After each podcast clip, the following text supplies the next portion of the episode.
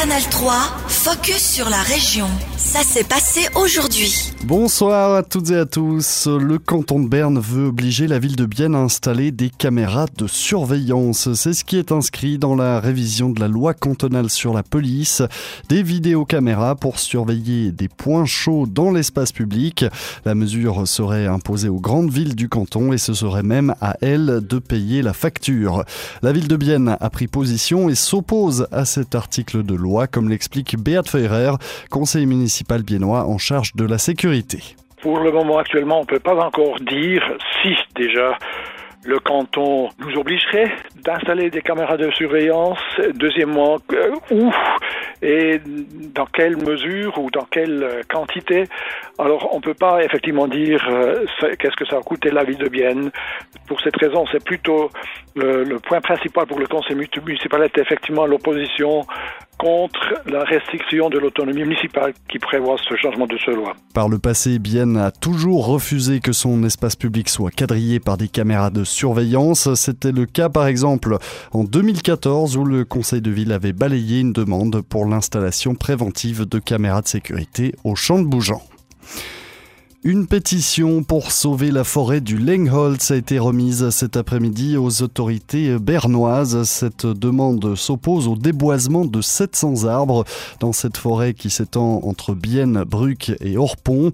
Le canton de Berne prévoit de rajeunir et d'éclaircir ce domaine forestier pour favoriser, selon lui, un développement durable. Suzanne Klaus est à l'origine de cette opposition. Depuis cinq ans, la socialiste s'efforce de protéger la forêt du Lengholz. Suzanne Klaus nous explique pourquoi une récolte de signatures était nécessaire. Nous n'avons jamais été entendus. J'espère maintenant que nous arriverons enfin à organiser une table ronde sur la stratégie à adopter pour cette zone de villégiature si importante pour Vienne. Nous souhaitons que nous soyons enfin pris au sérieux et que ton dialogue se fasse d'égal à égal. À l'heure actuelle, la pétition du Lengholz a été signée plus de 1300 fois. Pour euh, Suzanne Klaus, il faut à tout prix que le conseil exécutif voit noir sur blanc que les habitants de la région de Bienne se sentent concernés par cette thématique. La musique de la ville de Bienne a enfin trouvé un nouveau local de répétition. Cela faisait plus d'un an et demi que l'orchestre biennois cherchait à déménager car son local à la rue de l'Union est devenu euh, trop étroit pour accueillir tous ses membres. L'organisation va désormais s'installer à la Maison Calvin dans le quartier de Mâche, dans un bâtiment qui appartient à l'église réformée et cette nouvelle salle coche toutes les cases, suffisamment grande, accessible en transport public et pratique pour accueillir les instruments, comme l'explique Lucas Bachung, président de la musique de la ville de Bienne. Alors le principal avantage, c'est que tout se trouve et se fait à un seul étage. Donc euh, notamment pour le déplacement des instruments percussion, euh, c'est beaucoup plus facile. Euh, on n'a plus besoin de euh, transporter les instruments euh, à travers les différents escaliers euh, lorsqu'on se déplace pour un concert par exemple. La première répétition dans ce nouveau local est prévue pour mercredi et les musiciens devront tout de même s'y habituer. La principale différence, euh, mis à part la place, se situe donc en termes acoustiques. Donc les oreilles doivent toujours s'habituer un petit peu à un nouvel environnement d'un point de vue acoustique.